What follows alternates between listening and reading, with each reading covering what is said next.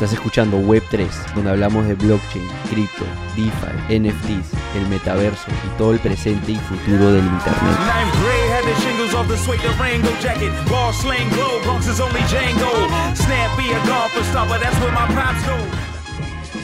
Rodrigo, ¿qué tal?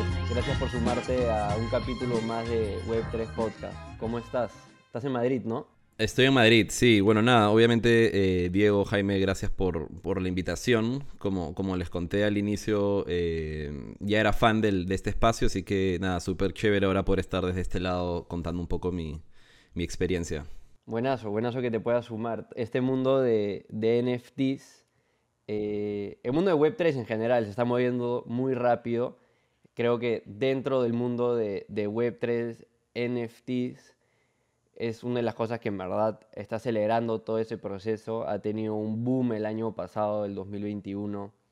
Todo este, eh, todos estos proyectos de NFTs, en especial los proyectos PFP, Profiles, cada vez estamos viendo más utilidad en estos proyectos. Entonces, creo que va a ser una conversación muy interesante porque tú ya has desarrollado un proyecto, tienes experiencia y vamos a poder hablar no solo de de Opportunities NFT, que es el proyecto que has desarrollado, sino también de, del espacio en general. Creo que muchas veces las personas se quedan en Bitcoin y Ethereum y no se dan cuenta también de lo que está pasando eh, en el otro lado, ¿no? en el lado de proyectos más creativos, eh, más basados en generación de una comunidad, etcétera, etcétera. Entonces, nada, buenísimo tenerte. Yo, yo con Jaime hemos estado ya hablando de, de algunos proyectos relacionados a, a NFTs que, que potencialmente estamos por sacar. No me adelanto en, en, decir nada concreto, pero vamos a tomar definitivamente esta conversación como una oportunidad de, aprendizaje para, para no pisar donde no deberíamos pisar, ¿no? Em, Hay que aprender de aquellos que ya han venido desarrollando las cosas este, y no cometer los mismos errores. Sí, no, y olvídate, tengo, tengo como una biblia de aprendizajes de nuestro lanzamiento, así que, así que ahí, bueno, los comparto para, para ayudarlos en ese lanzamiento. Pero sí, creo que ya a, a, decir que me presente. Eh, nada, bueno, soy Rodrigo, soy Rodrigo Martínez, soy, eh, de Perú. Eh, ahorita, estoy, ahorita estoy en Madrid porque justo estoy terminando de estudiar mi, mi MBA y, un Master's en Digital Business acá en el, en el IE en Madrid. Y mi relación, bueno, como mi experiencia profesional, eh, unos seis años en el mundo digital, como de marketing digital, y bueno, tú que tienes agencia, yo estaba en Wonderman Thompson, eh, y, creo que viniendo del mundo de agencia al final haces un poco de todo, ¿no? Entonces te vuelves un poco generalista en cuanto al espacio digital, ¿no? Como veía un poco eh, de todas las diferentes capacidades que habían dentro de la agencia. pero ya mi relación con el mundo cripto en general, porque el término de Web3 vino después, ¿no? Pero yo, entré, yo entré a cripto en el 2017 y entré, creo que como, como siempre en mi vida, que es un poco como por curioso, ¿no? Eh, me salió, recuerdo clarito que me salió un, un, ad de eToro. Eh, y dije, ¿qué es esto? ¿No? Decía como compra tus bitcoins. Ahí eToro era enano, no es lo que es hoy, ni, ni, tiene, ni tenía el valuation que tiene hoy. Este, pero nada, me mandé, dije, ¿qué es esto de Bitcoin? Leí un poquito, no entendí nada y compré mis, no sé, mis primeros 200 dólares, 300 dólares en, en el 2017, como agosto del 2017 más o menos. Eh, y nada, fue una montaña rusa al inicio porque entré en el momento preciso, ¿no? Entré previo a un bull run brutal, entonces yo me sentía como un genio de las inversiones porque todo lo que compraba subía, ¿no? O sea, como era 100% eh, eh, éxito, ¿no? o sea, como no había ninguna moneda que comprara en la que fallara, ¿no? Entonces, evidentemente cuando te empieza a ir bien, pues eh, el interés crece, ¿no? y ahí fue donde empecé ya a entender un poco más de ya realmente como qué es Bitcoin, ok, ya Bitcoin nace a partir de esta tecnología que es blockchain, ya ok, qué es blockchain, etcétera, ¿no? Y ahí es, ahí es un poco que me empecé a como a educar. y de hecho, bueno, o sea, desde ese momento no paré. Y el tema de no haber parado fue porque, claro, empecé en el momento justo, entonces como las primeras inversiones que hice, como todas las semanas, todos los meses, se iba metiendo un poco más, iba metiendo un poco más, eh, logré como retornos brutales, ¿no? O sea, creo que a finales, a, a inicios del 2018 había hecho como un 20x de mi portafolio y era como ni siquiera sabía qué hacer con ese dinero. Pero el problema es que siempre quieres un poquito más, ¿no? Entonces como ya, o sea, si es que ya hice 20X, quiero 23, ¿no? Quiero 25. Llego, o sea, como que nunca está satisfecho, ¿no? Como que llevo este monto y, y retiro y nunca llegas a ese monto, ¿no? Entonces se vino el, se vino el, el, bear market que duró dos años y me lo comí entero, ¿no? Eh, me lo comí entero, entonces ese 20X se redujo a mi inversión inicial y un poquito más, así como para, como para ir al cine. Este, pero nada, creo que, creo que al final como que ese bear market al final hizo que cambiara un poco mi perspectiva, ¿no? Porque al inicio cuando todo subía de precio, o sea, estaba más enfocado en el precio más que en lo que realmente era la tecnología, lo que iba pasando, los desarrollos, etcétera. Entonces, cuando no te da ni ganas de abrir tu app para mirar los precios, te enfocas en verdad en lo que realmente importa, ¿no? Que mucha gente en ese momento decía como, claro, el bear market es como el momento para construir, ¿no? Yo en, ese, en esos años no me sentía todavía tan como eh, con la confianza o el expertise de construir algo, pero sí me dediqué a aprender, a seguir mirando, tenía mis youtubers, mis podcasts, mis, no sé, mis, mis newsletters que me llegaban, etc. Eh, así que nada, eh, estuve en eso, estuve en eso. Y recién ha sido a raíz del MBA que para mí el, como la, la decisión de venirme a hacer el MBA era porque quería decidir qué hacer con como mi futuro profesional después del MBA. Y vine como que en esa onda de buscar qué hacer. Y a la mitad del MBA, en más o agosto del año pasado, septiembre, dije, Mara, no sé qué hago buscando. Si es que todos los días lo único, o sea, como que la única transversal de todos mis días es ver algo relacionado a cripto, ¿no? Como qué hago buscando. Pero cuando ya el MBA tienes como 2.000 oportunidades, ¿no? Como consultoría, o quiero trabajar en tech, o quiero hacer esto, o mi startup, emprendimiento, o quiero probar lo que sea.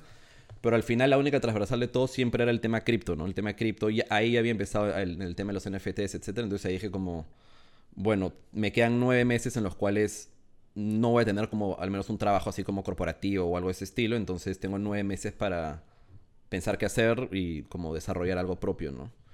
Eh, y así es como nació la idea de armar el proyecto de NFTs, porque nada, ya me había metido en ese mundo, pero me había metido en ese mundo igual que como cuando entré a cripto, ¿no? Como comprando y vendiendo, especulando un poco, ¿no? Comprando, vendiendo, viendo, sin entender realmente el valor de los NFTs o, la gran disrupción de los NFTs, etc. Y Me encantaría saber, Rodrigo, por cómo llegaste a NFTs, porque este espacio es bien grande, ¿verdad? O sea, hablamos de, Web3 hoy en día, eh, para mí ese ha sido un término más que nada coined, creado por, por ejemplo, Andreessen Horowitz.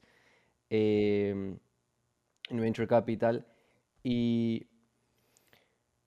el espacio es bien grande, ¿no? Eh, tú tienes proyectos que podrías crear en base a tecnología blockchain, ¿no? Ya si, eres una persona super developer, super techie, hay oportunidades en eso.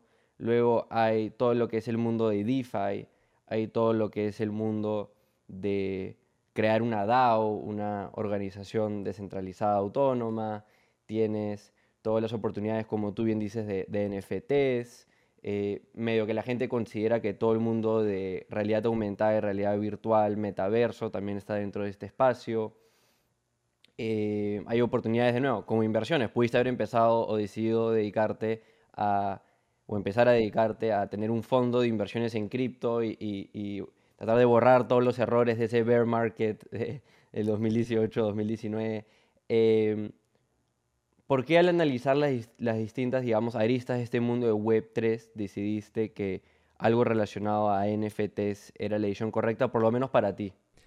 Ya, o sea, realmente hice un montón de cosas, ya, como abrí cinco, abrí como cinco ramas diferentes y de hecho en algún momento sí, y todavía mantengo algo de plata de, de como, armé como un, un, Friends and Family también fondo para ayudarlos como a manejar sus inversiones, pero al final lo sigo haciendo y lo sigo apoyando, pero siento que eso no es lo mío porque al final yo soy más de, o sea, como en mis inversiones pasadas era más de, no tanto tradear eh, como diario, era más como de trading de temporadas o, ya, o long term como holds, ¿no? Entonces, eh, con mi plata yo puedo ser un DJ asqueroso y no me importa como ganar 10 veces o perder 90%, pero no me, no me siento o sea, no, podría hacer eso con la plata del resto, ¿no? Entonces, al no poder hacer eso con la plata del resto, siento que tengo un montón de limitantes para realmente tratar de tener el éxito en cuanto a rendimientos que podría haber obtenido con mi plata, ¿no? Porque siento que hay un montón de otras cosas. Bueno, hay una responsabilidad detrás de manejar dinero de terceros, entonces me parece correcto de que no arriesgas eh, ese dinero y, tu estrategia es un poquito más arriesgada, como dices, Degen, ¿no? que ese es el término que se utiliza mucho en este espacio, especialmente en el cripto Twitter. Eh, Sí. Si son de, de cosas mucho más arriesgadas, ¿no? De sobreapalancarse para poder comprar cosas. O sea, Un degenerado, pues.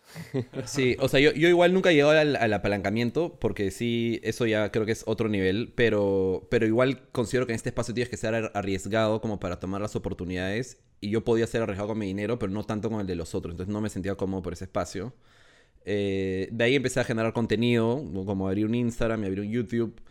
Yo no soy así como el más carismático frente a la cámara, etcétera, pero igual como sentía que tenía info que compartir y como lo he empezado a hacer y bueno, como va- o sea, voy viendo ese crecimiento poquito a poquito. Pero igual ninguno de estos dos eran como lo sentía como construir algo de verdad que tuviera como como o sea, como un negocio, ¿no? O sea, como que generara realmente revenue, tuviera clientes, etcétera. Y llegué al espacio NFTs igual, o sea, curiosidad, como yo ya estaba en el mundo de Twitter, de cripto Twitter, porque en ese momento era cripto Twitter, no era tanto como NFTs como ahora. Y por ahí llegué a algún influenciador que lo que había en ese momento era mucho de, las, de los giveaways, ¿no? Como retuitea, te da tres amigos, eh, dale like y te ganas un NFT, ¿no? Entonces eh, me empezaron a llegar ese tipo de publicaciones, empecé a participar, no tenía ni idea de qué eran, hasta que me gané como uno en un sorteo y creo que era la primera vez que ganaba algo en un giveaway en años.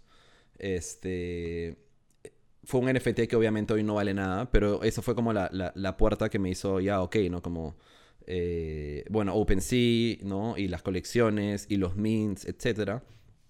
Y pasé por el mismo proceso que pasan todos, de equivocarte, equivocarte, como mintear sin saber y obviamente, pues, los primeros mints todos a cero, ¿no? O sea, como, me acuerdo que mi análisis al inicio fue como, vi un proyecto de unos tiburones que decían como, vamos a poner un, eh, como un out of home en la carretera en Los Ángeles, ¿no? Eh, y yo como, brother, esa hueá va a hacer que suba, va, va a hacer que reviente, ¿no? Y compré y el proyecto ni siquiera se terminó de vender, perdí, no sé, 0.10 Ethereums porque mintié dos que se fueron a cero como una semana después, ¿no? Pero bueno, esas experiencias fueron lo que un poco como gatillaron esa, esa, esa mechita de curiosidad y me fui metiendo más y me fui metiendo más y cuando te das cuenta ya estás con 3.000 usuarios que sigues que solamente hablan de Twitter, estás en 35 canales de Discord. Y lo que sí me fui dando cuenta eh, es que yo lo sentía mucho, este espacio de los NFTs lo sentía mucho como eh, cuando el Internet salió, ¿no? Como todo lo que sea NFTs iba a reventar. Eh, en cinco años probablemente solo el 1 o 2% de esos proyectos sigan vivos. Y mi manera de aprender qué proyectos son los que van a tener valor en el futuro era justamente estando en la mayor cantidad de proyectos que podía al inicio, ¿no? Entonces, eh, al inicio fue igual, ¿no? O sea, mintié 20 proyectos, me di cuenta qué funcionaba, qué no funcionaba, cuáles por qué sí, por qué no. Eh, y así me fui metiendo. Y al final lo que yo vi dentro de este espacio de NFTs, fuera el tema de comunidad, fuera el tema de utilidad también, es que yo lo veía como una forma de crowdfunding mucho más eh, acelerada, mucho más compleja también, pero mucho más real, ¿no? Porque ahora de ahí más adelante les cuento sobre opportunities en general, pero lo que a mí me gustó es que, claro, si yo vendo mil NFTs, tengo no, no necesariamente mil personas que me lo han comprado, ¿no? O sea, porque pueden haber comprado varios, pero aunque sea tienes unas 700 personas que te han comprado y que ya están dentro, ¿no? Es como que ellos quieren que al proyecto le vaya bien y tú quieres que el proyecto le vaya bien para que a ellos les vaya bien, ¿no? Entonces es una relación mucho más alineados. sólida. Sí, es una relación mucho más sólida. Y sí leía historias de que al final los proyectos de NFTs terminaban trabajando y construyendo con su propia comunidad, ¿no? De hecho, hay un montón de proyectos de NFTs donde los founders, chao, y la comunidad tomó el proyecto y han hecho cosas increíbles, ¿no? Entonces, esa relación de como founders, comunidad y estar alineados hacia un objetivo fue lo que me hizo decir como acá hay algo eh, el cual me, gustaría como seguir eh, explorando. Esa es una palabra bien clave en este mundo de, de NFTs, la palabra comunidad, porque son justamente los proyectos que logran crear una comunidad fidelizada los que van a tener éxito a largo plazo, porque hay muchos proyectos que, digamos, los creadores pudieron haber ganado mucho dinero haciendo la recaudación, porque sea porque el arte fue interesante o porque hicieron una buena campaña de marketing por dos, tres meses eh, y hypearon el proyecto, pero esos, esas comunidades que nacen en dos, tres meses o simplemente por FOMO, por el arte o algo por el estilo, tienden a hacer estos proyectos que sea que tienen un rug pool o que todo el mundo está entrando simplemente para flip, ¿no? Porque están comprando a, un Ethereum y luego quieren venderlo a 7 y toda la conversación en el Discord está relacionada a, ok, ¿cómo hacemos que sube el precio para todos vender de acá a 6 meses en lugar de los proyectos que en verdad creo van a ser los que van a tener eh, éxito a largo plazo? Son los que la gente está ahí porque confía en el founding team, están viendo el roadmap de la utilidad que se va a dar de acá a los próximos por lo menos tres años. Eh, y el negocio detrás, ¿no? Hay muchos de estos proyectos que son basados en arte, que en verdad de ellos los mejores van a ser los primeros, ¿no? Tienes a, 100%. a CryptoPunks, Fidenza, etcétera, etcétera tienes otros que son como que las marcas, como que los Supremes, o sea, como que estas marcas populares del momento, como Bored Apes, que ya están backed por millones, y no es billones de dólares, para potencialmente dar utilidad a, su comunidad, pero todavía no se sabe. Eh, pero cada vez se está metiendo más esta ecuación de utilidad eh, y que estas a qué estás comprando, ¿no? ¿Cuál es el negocio detrás? No simplemente una pieza de arte. Eh, y eso es lo que estamos viendo. Y la gente que tiene el mayor potencial de rápidamente amasar usuarios, inversionistas en un proyecto de NFT son las personas que ya tienen una comunidad sólida, ¿no? Estas personas que ya en el mundo web 2.0, sea en Instagram, en YouTube, en Facebook, en LinkedIn, etcétera, etcétera, por años de años dieron valor, amasar una comunidad fidelizada y ahora tienen la oportunidad de recaudar fondos de esa comunidad para un negocio. Pero va a ser bien fácil para estas personas también perder toda esa reputación, toda esa fidelización, si recaudan, digamos, mil dólares por lo menos de cada persona y, el día de mañana el proyecto se va a cero. Entonces es bien high risk, high reward para estas personas que ya amasaron una comunidad, eh, pero creo yo son justamente esos los proyectos que van a ser exitosos. ¿eh? Todos estos proyectos que de un día para otro, de nuevo, amasan una comunidad porque hicieron TikTok y, Twitter ads por, por tres meses, es una muy buena señal de que, de que se te viene el rug pool o la gente simplemente está entrando para flipear, que mucho de eso es lo que está pasando. Sí, o sea, o sea yo, siento este espacio como lo, lo, lo más eh, eh, incierto posible. o sea, lo que les estoy contando ahora de repente en dos semanas ya ni siquiera funciona así. Pero yo al menos como categorizo un poco como en tres, o al menos como trato, cuando compro NFTs lo veo como de tres maneras. El, primero es como arte, arte, arte, solamente arte, no hay proyecto, no hay roadmap, simplemente es el artista y su nombre, porque y compras ese NFT por las mismas razones que comprarías una, o sea, una pieza de arte en la vida real, ¿no? O sea, te gusta el artista, quieres apoyarlo, quieres coleccionar sus piezas y ya está.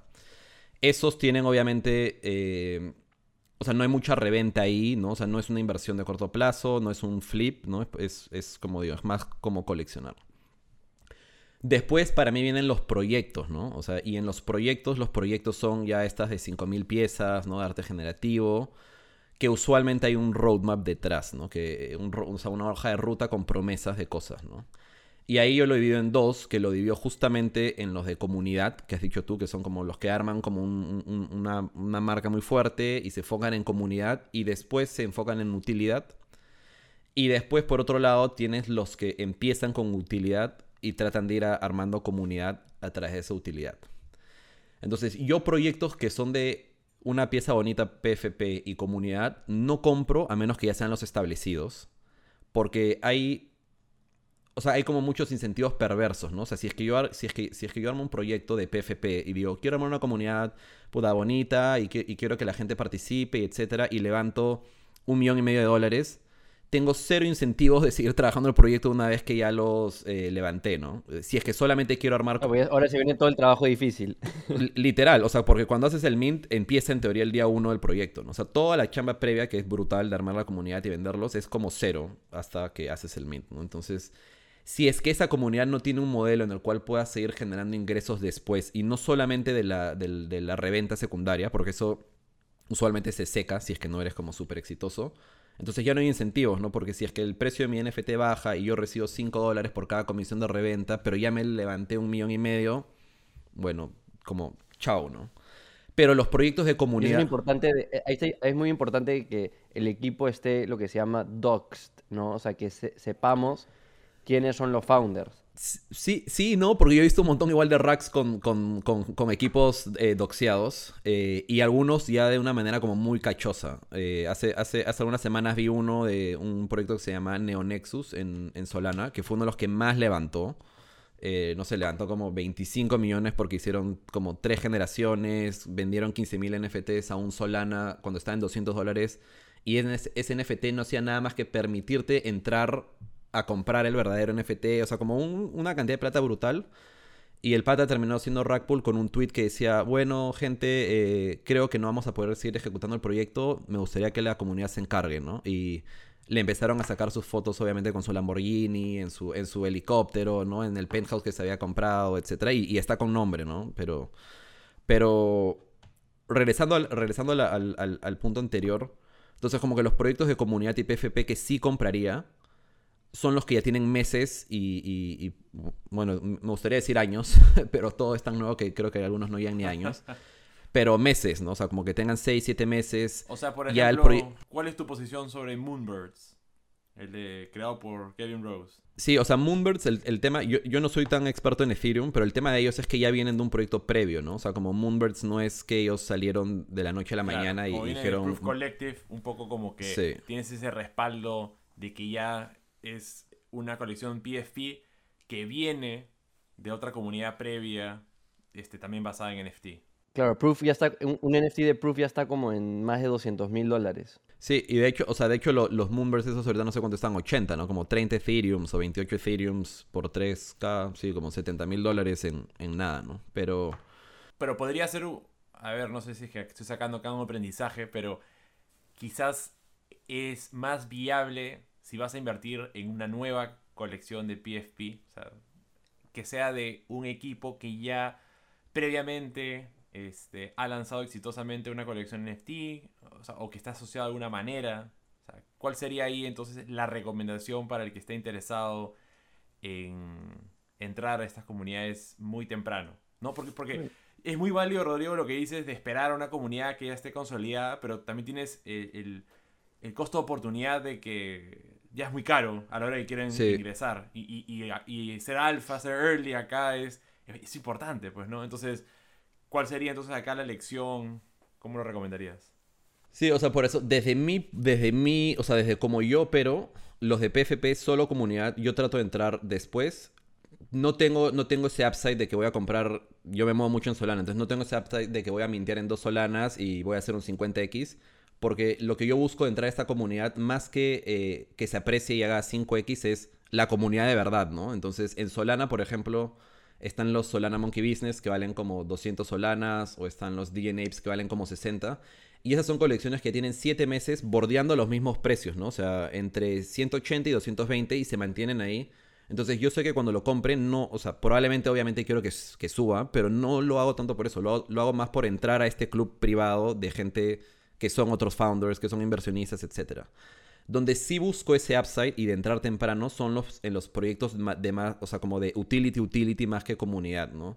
Que en Solana hay muchos y ahí la pregunta ya es como, ya, o sea, ¿cuál es este utility, no? Y ahí es donde todo el mundo se pone creativo y todo el mundo está tratando de, de innovar en este océano azul y de darle utilidad, ¿no? Que es desde tu, desde tu avatar para el metaverso o no sé, eh, o hay, ahora hay temas de, de, DeFi con NFTs, o hay temas de eh, ingresos pasivos si compras un NFT de un casino, etcétera, ¿no? Entonces, en los de Mucho también es social, ¿no? Mucho también es acceso a em, eventos sociales, educación, conferencias. Por ejemplo, el mismo Proof eh, y, por ejemplo, VFriends de Gary Vee, que son dos de los proyectos más grandes que hay.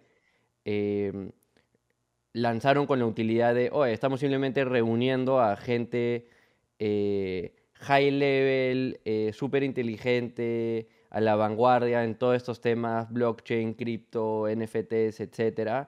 Y, el compromiso inicial es, oye, con la plata recaudada vamos a hacer estos meetups, estas conferencias, etcétera, etcétera, y ya vemos cómo también en el camino vamos agregando más cosas. Muchos, a lo que tú dijiste, ¿no? ¿A qué comunidad estoy entrando? Simplemente también lo están aterrizando al mundo físico real, júntate, conoce a personas, casi como una membresía a un club.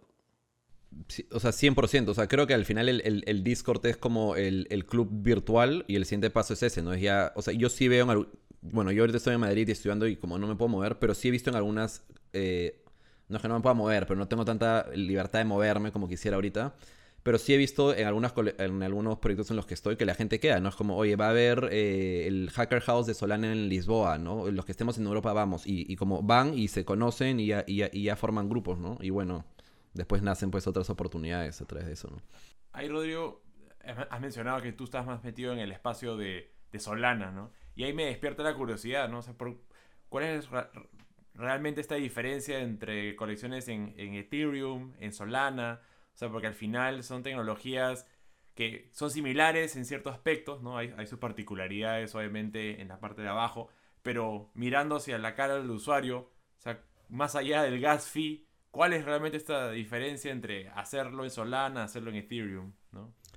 Sí, o sea, yo creo que eh, empieza por lo que dijiste, ¿no? O sea, como Solana eh, era el mercado de NFT de los pobres, ¿no? O sea, como yo empecé en Ethereum, em, empecé en Ethereum, pero en Ethereum se volvió en algún momento eh, no me hacía sentido, a menos que invirtieras miles de miles de miles de dólares. O sea, yo compraba un NFT de 150 dólares y pagaba 150 de gas como...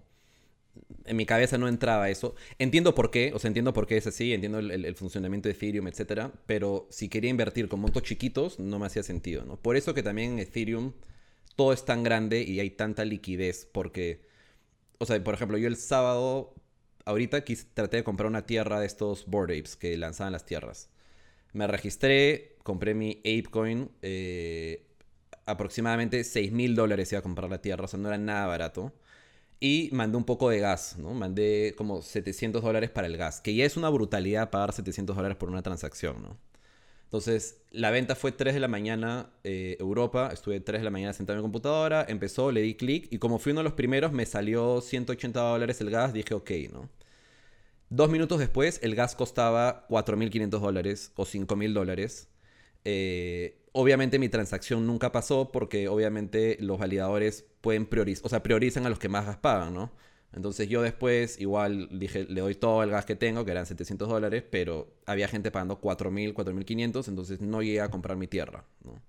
Pero si vas haciendo la mate rápido, es como 6.000 dólares la tierra, 4.000 dólares de gas, ese land salió inmediatamente en 8 o 10 solanas y ahora se está estabilizado como en 4 solanas, ¿no? 12 mil dólares. Entonces, esos son números que al final, claro, si es que los tienes, es muy fácil de manejarte, pero si es que empiezas chico con 150, etcétera, es inviable moverte tanto en, Ethereum. Entonces, yo me pasé a Solana, donde al inicio era súper rápida, sin comisiones, etcétera.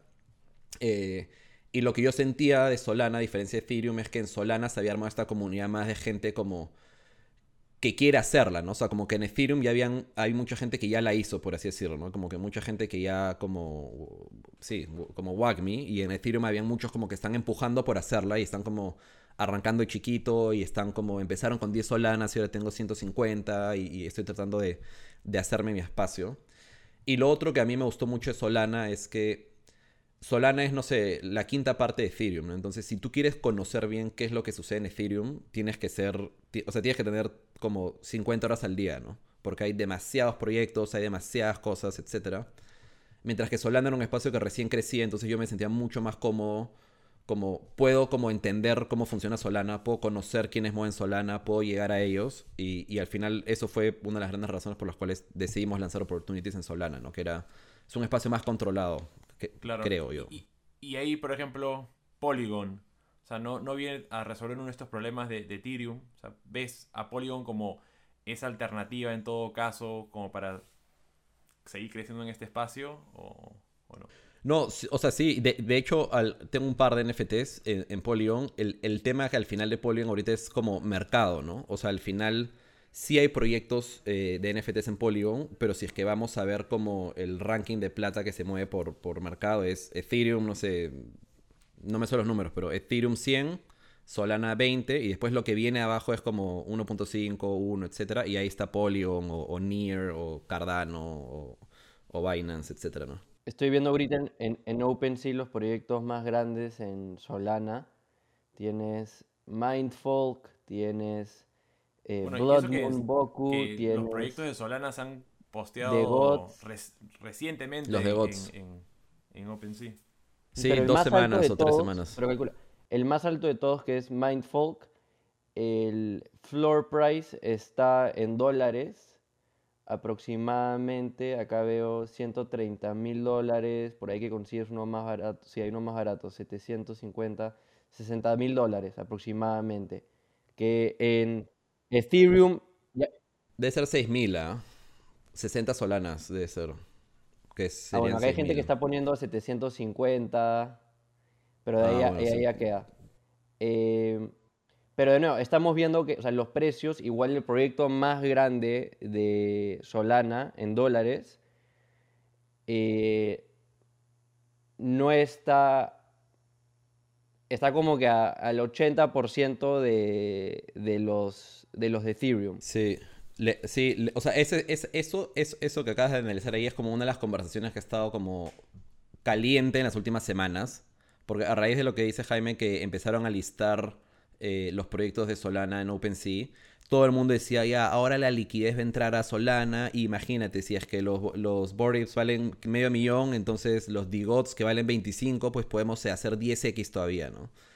Pero ese era como una meta falsa, o sea, como un trend medio falso y un- una línea de, de conversación que yo creo que era para generar FOMO. Porque si es que eres un inversionista de Ethereum y mueves millones, como que entrar a Phantom Wallet, darle un clic, bajarte la billetera y mandar 100 mil, o sea, 100 mil dólares en Solana le iba a tomar un minuto al que ya conoce Ethereum, ¿no? O sea, como el problema no era que los de Ethereum no pudieran pasar a Solana y que ahora que Solana esté en OpenSea, todos se van a pasar a comprar NFTs de Solana. Entonces... ¿Por qué crees que, o sea, el otro lado de, de- de la pregunta que hizo Jaime, ¿por qué crees que la gente está valorando tanto Ethereum a pesar de los altos gas fees? Yo creo que en parte es por lo que dije al inicio, que es un tema, o sea, de, de liquidez y de oportunidad, ¿no? O sea, si es que yo hubiese tenido, por ejemplo, yo tenía la, posibilidad de, inclusive mintear dos tierras, porque te permitía mintear dos tierras si estabas, ¿no? Entonces, si es que yo tenía la liquidez de tener 12 mil dólares para las tierras y 4 mil dólares, 20 mil dólares así como, como si comprara cualquier cosa, obviamente te hace sentido sabiendo que esto iba a ser un flip rapidísimo, ¿no? O sea, como 20 mil dólares, después vendía uno en 6 o 7 solanas, recuperaba y ganaba y me quedaba con el otro, ¿no? En Solana, es, o sea, es- esas, esas oportunidades no son tan así, ¿no? O sea, en Solana es como inviertes, eh, el proyecto sale en 150 dólares y sí, se puede ir a 1500, hiciste un 10x, pero es otro nivel como de liquidez, ¿no? O sea, como en Ethereum están todos los whales que decía al inicio, como que ya lo hicieron, que llevan años, etcétera. En Solana yo siento que está la gente que está empezando a hacerla, por así decirlo. Y lo otro también es que eh, Solana siempre, o sea, Solana tiene, no sé, dos años mientras Ethereum tiene cinco, pongámosle, ¿no? Entonces, Ethereum lleva una ventaja clara en cuanto a desarrollo, eh, adopción, usuarios, eh, descentralización también, que eso, es- eso, eso la gente hatea de Solana, que no es tan descentralizada, pero mi, mi posición es que es más nueva también, entonces como denle tiempo. Eh, entonces nada, todo eso ha hecho que obviamente las ballenas de verdad estén en Ethereum, ¿no? Eh, en Solana obviamente hay whales también, pero pues son más, son como más millennials diría yo, ¿no? Son como más, más nuevos. ¿Qué crees que tendría que pasar para que un, digamos, un founding team que ya ha tenido éxito en Ethereum saque un proyecto en Solana? Digamos, el, el founding team de CryptoPunks, Bored Apes, etcétera, etcétera, le den una prueba.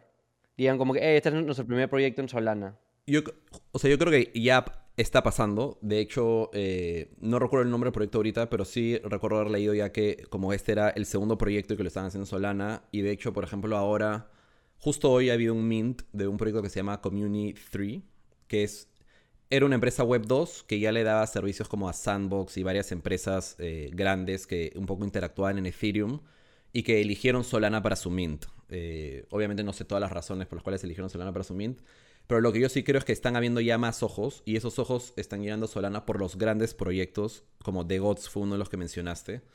Eh, y mientras siguen habiendo estos proyectos, por ejemplo, The Gods ha comprado un equipo de básquet. No sé si ha sido la mejor decisión o no. eh, es un proyecto de una liga como. me- obviamente no la, NBA, es como una liga secundaria. Creo que Ice Cube, este rapero, era dueño de la liga y com- compraron un equipo.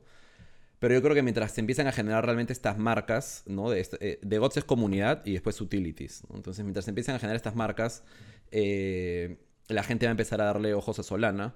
Y lo que pasó también es que, por ejemplo, estos de GOTS pasaron, no sé, como 100 solanas, que eran 10 mil dólares, a como 30 mil en un par de días. Entonces hicieron todos los headlines por unos días. En cuanto en OpenSea también estuvieron como top 2 de, de, de liquidez, etc. Yo creo que cuando hay esa liquidez en Solana, la- los de Ethereum van a empezar a mirar Solana con mejores ojos. Y yo creo que está pasando ahora, pero ahora las últimas dos semanas, ¿no? Últimas dos, tres semanas, creería. Rodrigo, cuéntanos un poco más sobre Opportunities. O sea, ¿qué fue lo que te, te inspiró a, a- a iniciarlo? Eh, ¿Con quiénes has hecho este proyecto? Danos ahí un poquito el, el camino. A ver si con eso nos inspiramos nosotros y también a los que nos escuchan. Sí, o sea, opportunities, como el nombre dice, es, eh, o sea, oportunidades, ¿no? Evidentemente. eh, lo que nosotros teníamos claro, o sea, no sabíamos qué íbamos a hacer, pero lo que teníamos claro al inicio era que no queríamos justamente el PFP, porque yo, yo tenía una mala, una mala referencia de proyectos solamente PFP al inicio, ¿ya? Porque me sonaba eso que decía, ¿no? Como levantar plata y después como chao y no hago mucho. Entonces decía como, no quiero solamente PFP. Después veía proyectos sociales también, ¿no? Como eh, voy a levantar plata para donar a las ballenas de Alaska, ¿no? Y decía, bueno, lo social está bueno, pero tampoco quiero solamente social, quiero encontrar algo que, que realmente genere algún tipo de utilidad y sobre todo algo que se pueda eh, que se pueda convertir en una empresa, ¿no? O sea, como en una empresa que genere revenue por el servicio y no solamente de, de las, de las ventas secundarias, ¿no? Entonces estuvimos como dándole vueltas eh, y al final por una experiencia como familiar, yo tengo un primo que es artista, ¿no? Y hablé con él y él me presentó a otros amigos artistas. Y como que los empezamos a entrevistar un poco como para entender eh, qué pensaban ellos de NFTs, qué sabían de NFTs, cuáles eran los problemas que tenían en sus carreras como artistas en Perú, etc. Y el común denominador de todos fue que el mayor problema para ellos era el acceso a mercado. ¿ya? O sea, en el sentido de el talento puede estar, pero el mercado de arte en Perú evidentemente es eh, minúsculo y la gente que vive, eh, que vive tranquilamente de, de su arte son pocos, ¿no? O sea, hay muchísimo talento, pero son pocos los que llegan a vivir, a tener un, un buen estilo de vida y una buena calidad de vida solamente por el arte. Entonces, nada, dijimos eso, ¿no? ¿Por qué no hacemos algo en, en el- con el cual podamos ayudar a creadores y artistas latinoamericanos a entrar al espacio de NFTs? Y en ese momento estaban saliendo, eh, había salido un proyecto que ellos se vendían como un launchpad, ¿no? Como una lanzadera, o sea, como, un- como una lanzadera de proyectos. Que es básicamente es una plataforma para ayudar a proyectos a lanzarse sin saber ni una línea de código, ¿no? Entonces, desde subir tus assets de arte para el arte generativo, ¿no? Subes tus, tus cuerpos, tus brazos, tus cabezas y el, software te bota la pieza final. Eh, en este espacio de NFTs hay mucho este tema de whitelist y hay muchos diferentes temas de cómo entrar a la whitelist. Entonces también estamos desarrollando funcionalidades de tema de whitelist para que lo hagas de manera eficiente, rápida, ordenada, etc. Y después ya la parte que en teoría todo el mundo cree que es eh, muy compleja, pero que en verdad no es tan compleja, que ya es la del minteo, ¿no? Que es la de... En Solana es integrarte con la Candy Machine, que la Candy Machine es como, como eso, como una, una máquina de caramelos, ¿no? Como es como una máquina donde metes todos tus JPGs y el día del minteo tú vienes, minteas y la máquina te bota un, uno de esos JPGs, te lo bota ya como un NFT, ¿no? Y es, esta, es, esta, es este tema del, del mintear y te toca uno random y no sabes cuál te tocó, ¿no? Entonces ayudamos con toda esa integración y en que tú tengas tu minting website hecho. Eh, y lo que le agregamos es, eh, le agregamos otra rama, porque esto es para proyectos, ¿no? Esto es para equipos latinos que quieran lanzar una colección de 1000, 2000, 3000 o lo que sea. Y lo que, lo que le agregamos fue una rama para ya artistas, ¿no? O sea, como un estilo de Shopify, pero de NFTs. O sea, que el artista pueda llegar, subir su logo, una descripción y un par de cosas, pueda subir sus fotitos, convertirlas en NFTs y venderlas como en su propia tiendita, por así decirlo, de NFTs. Entonces, esa es la plataforma que estamos haciendo. Eh, el utility que le eh, prometimos como los inversionistas era como si fueran partes dueños de una empresa real, como esta plataforma va a generar revenue en algún momento, ustedes, cada Wari es como... No quiero decir las palabras exactas por temas ahí como legales después, pero como cada Wari es como eso, ¿no? Y, y vas, a, vas a poder tener algún, algún beneficio de lo que genera esta plataforma, ¿no? Entonces, eso al final era como, tenemos una utilidad, contratamos un artista chévere, más que contratamos, lo asociamos. Eh, creo que el arte está súper cool, entonces era como el arte, la utilidad, y le dimos también unas eh, como iniciativas sociales al proyecto, entonces para nosotros era como la propuesta de valor perfecta, era arte, utilidad y social. Ya de ahí la realidad es que los inversionistas son todos unos diggens y a la gente que le interesa realmente lo social o solamente el arte es el 5%. Pero, pero nada, eso, así fue como llegamos a Opportunities, ¿no? Y, ahí, por ejemplo, hay este proceso de whitelisting que es el que utilizan, no sé si todas las eh, colecciones NFT para darte acceso a hacer el minting, ¿no? Porque eh, en parte tienes una colección limitada, por lo cual no es que puedas simplemente soltarla y, y, a ver qué pasa. Eh, porque normalmente cuando he visto que hay minting ahí libres porque el proyecto no, como que no logró vender todo, eso no suena tan bien. Y más bien el whitelisting te ayuda a asegurar quiénes van a ser las personas que, que van a pertenecer a esta comunidad, ¿no? Entonces, ¿cómo hicieron ustedes el, el whitelisting y qué otras maneras hubieran podido ustedes utilizar, pero decidieron priorizar otro camino? Esa es una, es una gran pregunta y hay, hay como eh, un montón de, aprendizajes ahí porque nosotros lo hicimos de una manera y pensábamos que estábamos como caminos al, ex, o sea, encaminados al éxito y no fue así, ¿no? El, el día del minting fue una sorpresa total, nada salió como lo esperábamos, etc. He escuchado eso de demasiados proyectos, no sé por qué, pero siempre el, es Armagedón el día de, el día de minting. Es que todo es, como, es como las votaciones en Perú, ¿no? Como el 99% decide en la cola, ¿no? El 90% decide en la cola, acá es lo mismo. El 90% decide un minuto antes de que arranque el Mint e inclusive cuando arranque el Mint. Ahora les cuento un poco cómo es esa dinámica.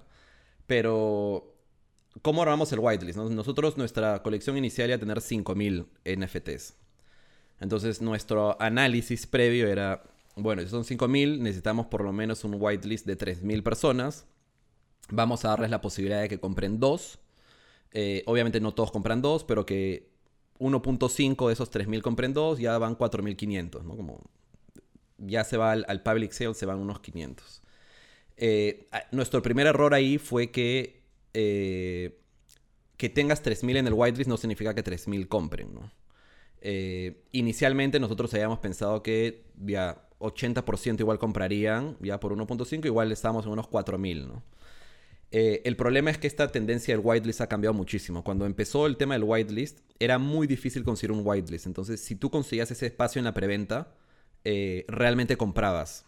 Y yo, tenía he escuchado, he escuchado, y perdón que te interrumpa, Rodrigo, pero whitelistings donde te hacen saltar por mil aros y, tienes que por Twitter hacer ciertas cosas, luego te mandan un formulario, tienes que hacer una serie de actividades y luego tienes que ir en el Discord y aceptar, dar check y esto y el otro. Eh, es una maratón poder entrar a estos whitelists, ¿no? Para, para los que no entienden qué es el whitelist y, y, qué significa la palabra, es simplemente estás apuntado en la lista así como para entrar a, a una fiesta, en este caso, para ser este grupo de personas que son los primeros, los que van a tener la primera oportunidad de hacer el minting, ¿no? De crear el NFT y ser dueño. E, es lo contrario del blacklist, en el sentido de que no te pongan en la lista negra de, de los que se han portado mal y están prohibidos ingresar, el whitelist es todo lo contrario. ¿Quiénes son los que están permitidos de poder ingresar? ¿no? Y eso se usa mucho también en el mundo tecnológico este, para prohibir este, o permitir ciertos, ciertas IPs de poder ingresar. Acá en el mundo, obviamente, de Web3 seguimos con ese tipo de, de, cosas. Entonces, whitelist es, este es esta lista, ¿no? Pero claro, un poco ahí lo que Rodrigo nos está contando es el proceso de cómo hacer que alguien pueda llegar a esa lista, este, continúa. No, es, es, es, como tú mencionaste al inicio, cuando, cuando lo que sucede es que al, inicio los mints eran abiertos, ¿no? Y después había mucha demanda para la cantidad de NFTs, entonces la, experiencia de minteo era un desastre porque habían 50.000 personas tratando de comprar 3.000 NFTs, entonces se caía el website, habían hacks, etc. O los Entonces, gas algún genio- podrían volar. Los gas fees también Ethereum eran, eran una, una locura y, y etc. Entonces, algún genio se le inventó, hagamos una lista VIP, ¿no? Y los que entran a esta lista VIP pueden comprar un día antes o cinco horas antes en un espacio privado, lo que sea. Eh, cuando, cuando empezó esta onda del whitelist, era como decía Jaime, que era, te pedían hacer como, o sea, como, más fácil era, no sé, conseguir un trabajo en, en- en Amazon que conseguir el whitelist. Porque te pedían hacer 20 cosas, invitar a 10 amigos, Era ¿no? dar la básicamente vuelta a la manzana. Crece la comunidad por nosotros para ser de los primeros. Sí, sí, tal cual. Pero ya había gente que lo exageraba, ¿no? O sea, una cosa es como invita a tres amigos e interactúa un rato y la otra cosa es sí, es como haz un fan art en 3D y haz un video y la web. ¿Y, y crees que eso de alguna manera también era un truco para artificialmente agregarle valor y decir, mira lo difícil que es entrar a whitelist, por lo cual como que va a ser una colección muy competitiva? Sí, pero es una línea, es una línea eh, difícil de navegar también, ¿no? Porque si es que lo pones muy difícil y en verdad no ha generado el hype, pues nadie Sí. entra, ¿no? Entonces Así tienes que tener ese hype con la dificultad. Pero bueno, de ahí eh, todo el mundo empezó a hacer whitelist y ya el whitelist perdió un poco esa dificultad y lo que se convirtió fue un que era lo que nosotros hacíamos, era como, bueno, soy Opportunities, me acerco a estos DeGots que valen 30 mil dólares y les digo, hola, soy Rodrigo, soy el fundador de Opportunities, voy a lanzar mi proyecto en un mes, me gustaría invitar a tu comunidad y ofrecerles 20 whitelist. El tema es que ya eso se volvió como común, ¿no? Entonces, en vez de ser difícil conseguir un whitelist, lo que hacía la gente es, consigo el whitelist, ni siquiera sé de qué va tu proyecto, consigo el whitelist, me voy del Discord y regreso un día antes a ver, pues, de qué, de qué trata el proyecto, ha crecido, hay hype o no hay hype, ¿no? Entonces, se volvió muy fácil conseguir el whitelist. Entonces, antes, yo me acuerdo, ¿no? Conseguía un whitelist, minteaba porque me había costado. Hoy tengo 10 whitelists toda la semana, minteo uno a la semana, ¿no? Entonces, eh, eso fue lo que nos pasó, ¿no? Nosotros llegamos a tener eh, los 3.000 personas en el whitelist, nos dejaron como 2.600 billeteras, porque primero los registras, primero les dices como vas a estar en esta lista privada y les pides sus billeteras. Entonces, tuvimos como 2.600 billeteras, El que no está metido en este espacio puede sonar rarísimo, ¿no? Oye, pásame tu billetera, ¿no? ¿Eh? Sí. Pero para el que nos lo está escuchando y, y es medio nuevo, claro, ¿no? Es claro, es como que, oye, ¿cuál es tu número de cuenta, no? Entonces es parecido que a la hora que van a hacer minting, el sistema solamente reconozca y permita a las que están en esta lista, pues, ¿no? Dale. Y eh, entonces nos, pas- nos pasó eso, ¿no? No, no- primero que los 3.000 no dejaron la billetera, 2.600 dejaron la billetera. Eh, y lo otro que ha pasado, que justamente con lo que acabas de mencionar también, Jaime, es que también se abrieron dos maneras de hacer whitelist, que es uno era tu billetera es la única que puede mintear y la otra, que es todavía más especulativa, que es la que casi todos hacen ahora, es te mando una monedita a tu billetera, te mando un token a tu billetera, un whitelist token, y con ese whitelist token puedes mintear. Pero lo que se generó acá, obviamente, porque como todos son unos enfermos, lo que se generó es un mercado secundario de whitelist tokens. Sí, entonces tenías un montón de gente, no sé, asiáticos, africanos, sudamericanos, que se meten a los discords, grindean estos whitelist tokens, los consiguen y de ahí los venden en el mercado secundario por... Si está muy hypeado el mint, se venden bien 1, 2, 3, 4 solanas. Si no está tan hypeado el mint, se venden por 10 dólares. 15, Lo que se- depende, oferta y demanda, ¿no? Entonces, eso también hizo que no supiéramos al final como, ¿no? O sea, como dimos los tokens, eh, estaba la gente ahí, pero al final habían muchos de estos factores que aprendimos ahí, ¿no? Como en la cancha.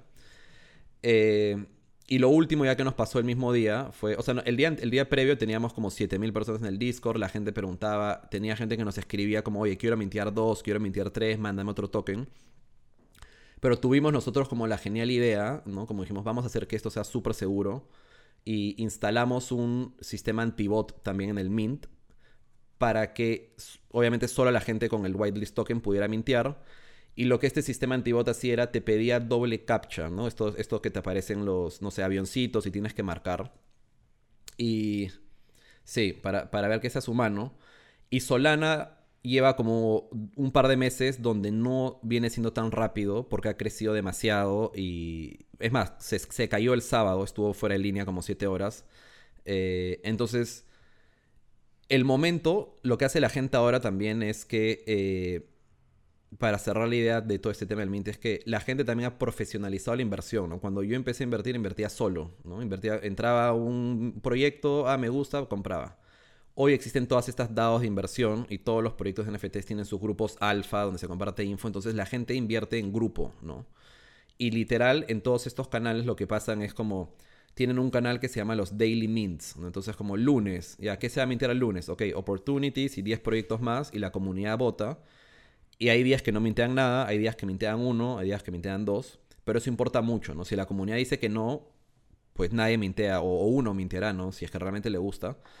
Pero la, inversión ahora está muy organizada, ¿no? Se hace muy en, comunidad también, Entonces, todas estas variables que he contado llevan a que la gente espera el mismo momento del mint para ver si compran o no. Entonces, cuando el mint abre, si se mueve muy rápido, ok, entonces esto está yendo bien, compro, ¿no? Pero si empieza medio lenteja, entonces, bueno, me espero a ver qué pasa eh, y después compro por último en el mercado secundario, ¿no? Pero yo creo que ahí se genera ese efecto cadena que todos piensan igual, ¿no? Es como, oye, Rodrigo se espera, entonces Jaime también espera, Diego también espera y todos van esperando y al final nadie compra, ¿no? Es como votar después del boca de urna.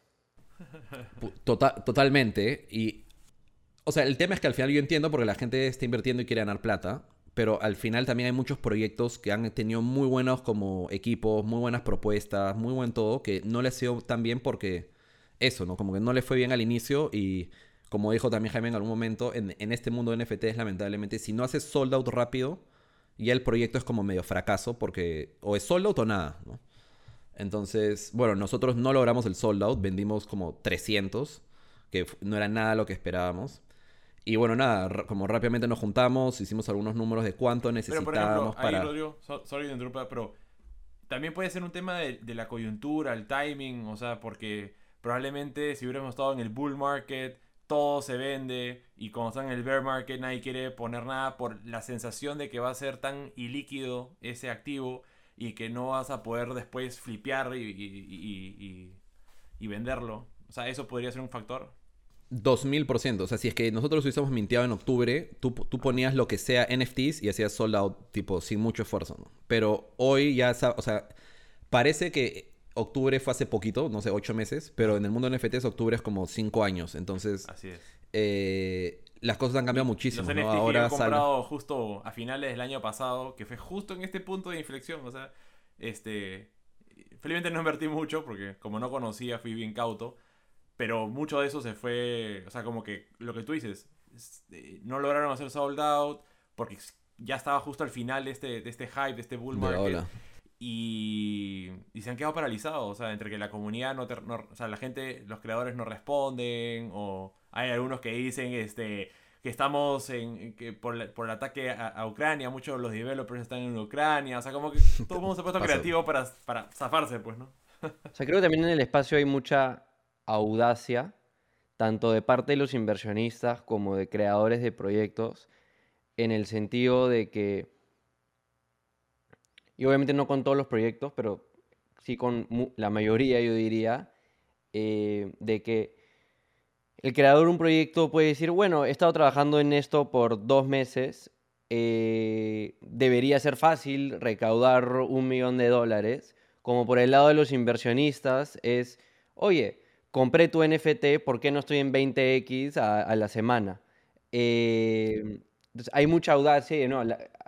tocando el tema que, que hablamos al inicio, todos estos proyectos son como un negocio, al final de cuentas y los tenemos que ver de cierta manera así. Tenemos que verlos. Tú no invertirías en, en Apple esperando necesariamente de que en tres semanas la acción va a valer el doble. Tú estás esperando como que no, estos patas son un team de puros genios que van a crear unos productos increíbles por los próximos 10 a 30 años y, y estoy apostando a eso. Y creo que estamos en una etapa muy parecido a lo que pasó en el mundo de startups y internet en el año 2000, donde teníamos estos pets.com y empresas que no habían generado un dólar de revenue y ya estaban valorizadas en 20 billones de dólares o lo que sea. Lo mismo está pasando ahorita. Hay mucho FOMO, hay mucho fear of missing out, mucha gente que no se quiere perder la oportunidad de mintear o de comprar un NFT o, una cripto. Em, pero van a ser muy pocos los proyectos, por debajo del 10%, que van a seguir vivos de acá al próximo año, menos del 1% que van a seguir vivos de acá a los próximos 10 años. Y se trata más de encontrar estos blue chips, ¿no? Eh, ¿Dó- ¿Dónde está el, Amazon y el eBay en el equivalente al año 2000? En lugar de decir, ah, voy a meter mi plata a todo y, voy a ser muy, de nuevo, audaz en, en pensar de que, de que me merezco algo, siendo un founder o siendo un inversionista. Mira, y yo, yo no puedo estar más de acuerdo con lo que tú has dicho. Y yo, y yo creo y pienso como tú.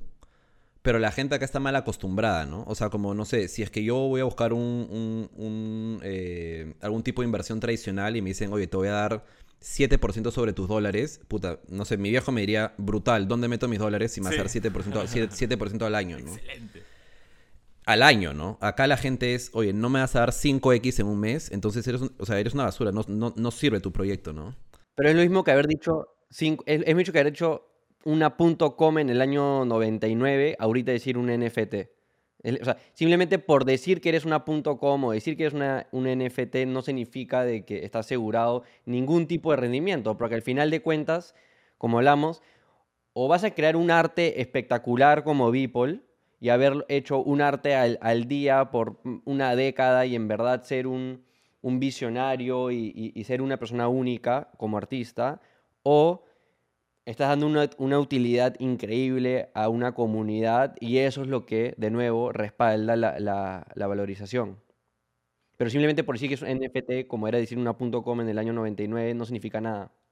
No, nada. O sea, de hecho en octubre se hubiese vendido, como decíamos, pero hoy ya, ya no tanto. Pero, o sea, yo creo tres cosas ahí para añadir, ¿no? Como uno es que no- nosotros lo hemos vivido ahora, ¿no? O sea, nos fue mal, ya el proyecto cuesta arriba, pivoteamos, redujimos a 659, logramos el sold out después de 29 días. Hemos levantado como un pre-seed, com- de- como si fuera una startup, como un pre-seed muy bueno. Eh, y hoy para nosotros estamos desarrollando la plataforma, se está ejecutando, etcétera. Pero los inversionistas no lo ven así, ¿no? O sea, los, inversionistas de NFTs viven por el hy- o sea, viven por el announcement de Discord, ¿no? Viven por el hype, ¿no? O sea, como, ya, ¿y ¿qué lanzas el martes? ¿Y qué lanzas el jueves? ¿no? Y es como, por más de que nosotros estamos construyendo la plataforma, que una plataforma no se desarrolla en tres semanas o en un mes, tenemos que, tenemos que alimentar esa, esa necesidad de anuncios igual, ¿no? Como para mantener ahí, porque si no simplemente se van, tanquean el precio de tu NFT, tu NFT ahí no vale nada y es muy difícil recuperarse, ¿no? Entonces, yo sí creo eso, o sea, yo ahorita estoy en un juego de construir y tratar de mantener alimentada a una comunidad que pide FOMO todo el tiempo, ¿no? Pero eso es, eso es- pero eso es un, por ejemplo, tú ya estás escuchando a Gary Vee, que tiene uno de los proyectos, eh, tiene unos proyectos más grandes. Eh, de nuevo, granted, ya tenía una comunidad de por lo menos 10 millones de personas fidelizadas a, a él y confían en él a la larga. Muy pocas personas tienen eso en el mundo. Em, pero él recomendaba, todos estos founders de proyectos de NFTs tienen que dejar de ver el Discord. Tienen Sí. que dejar de apelar a estos requerimientos diarios, semanales, de, de una comunidad que no necesariamente tiene como que tu vested interest, o sea, tiene un vested interest en, en- en lo que tú quieres lograr, Rodrigo, que sea crear esta plataforma, este negocio detrás, y hasta cierto punto, y, y, y sí te entiendo de que es como tra- tratar de balancear estas dos cosas porque el, el precio no puede tanquear, pero hasta cierto punto hay un lado positivo de que si comunicas las cosas correctas, las cosas que, que te- a ti te parecen importantes a esta comunidad, las personas correctas se van a quedar. Y de cierta manera es como, un, como una limpieza de ese Discord o, esa comunidad. ¿no? Porque no quieres a esta persona que simplemente estás diciendo como que, oye, por favor saca esto, di esto, porque en dos semanas ya estoy proyectando vender porque quiero comprar con esa plata de la ganancia este otro proyecto. Y no le importa tu proyecto.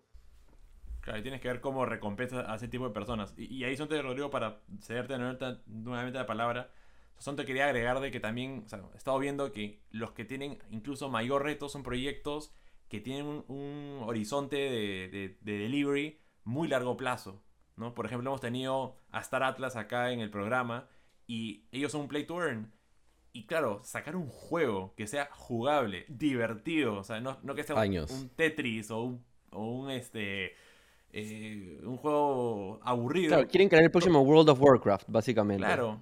Entonces, para poder hacer eso, o sea, no, es algo que puedas hacer de un día para otro, pero sí la venta de los, de los NFTs los hiciste al inicio, el lanzamiento de los tokens, eh, incluso el, de gobernanza, lo sacaste al inicio.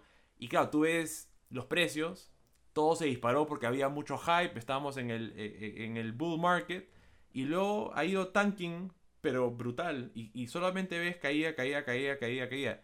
A pesar de que ellos están súper activos con su comunidad, todo el tiempo hacen sus town halls. O sea, que es muy retador mantener esta comunidad engaged. Y ahí, un poco mi, mi, apreciación final va a ser qué hacen para poder continuar manteniéndolos en el tiempo y qué tipo de recompensas a largo plazo deberían de darle a aquellas personas que se quedaron ahí constante con ellos. Como el nesting de, de Moonbirds, ¿no? Algo parecido, sí. Sí, o, o sea, por ejemplo, lo que, lo que dijo Diego hace un ratito es lo que nos pasó a nosotros, ¿no? O sea, como nosotros nos fue mal en la venta inicial, nosotros no convencimos a ningún flipper, ¿no? Como a ningún inversor. A los únicos que nos compraron al inicio fue gente que estuvo alineada con la misión de ayudar a artistas latinos a entrar al espacio, gente que le ayudó el arte, gente que tenía alguna conexión con Latinoamérica o algo. A los verdaderos inversionistas no los conseguimos al inicio. Entonces, nuestro precio se ha mantenido más o menos, son las mismas caras desde el inicio. Y después cuando logramos el sold out, que fue vender la otra, con los otros 350 que se terminaron vendiendo como en media hora, entraron todos los flippers porque llegamos a los ojos de un inversionista que nos compartió en la DAO adecuada y nos compraron todo en 30 minutos.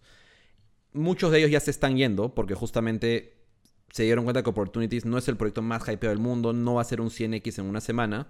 Eh, entonces se han estado yendo y hemos estado añadiendo nuevos inversionistas de a pocos, ¿no? Como uno un día, tres otro día, cuatro otro día, cinco, pero que son inversionistas que han empezado a entrar por lo que nosotros ya estamos ejecutando, ¿no? O sea, ahorita tenemos un, colectivo de arte de 20 artistas que ya estamos trabajando con ellos. Ellos ya están diseñando para otras colecciones, están lanzando sus propias colecciones de arte, ayudando a otras, etc.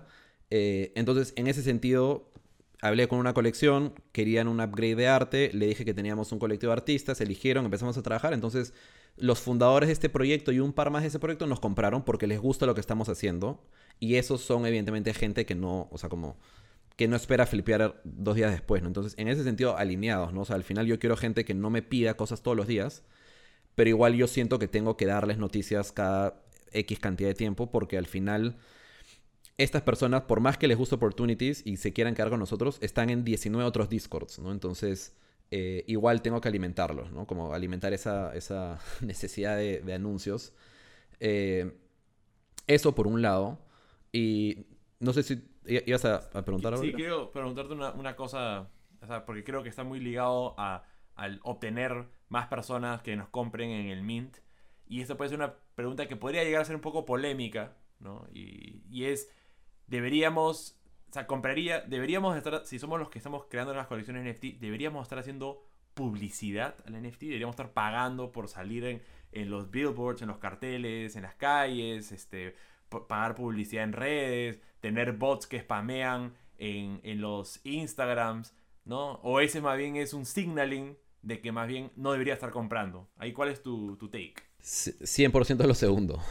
O sea, si, me llega un mensaje por Instagram, ni lo miro.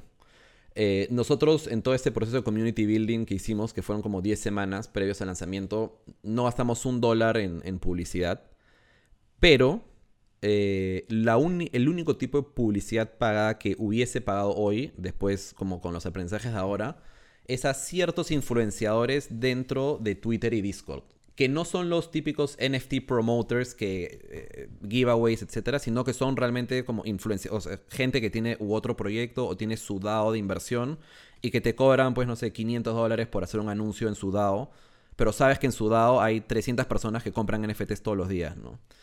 Pero jamás pagaría un anuncio en Instagram porque ahí no está el público, jamás pagaría un anuncio pagado en Twitter tampoco, eh, porque vas a traer a gente que no o sea, que de repente llega porque por curiosidad, etcétera, pero no conoce mucho el tema, entonces como creo que ese costo por lead como que no te, no te va a hacer eh, sentido, ¿no?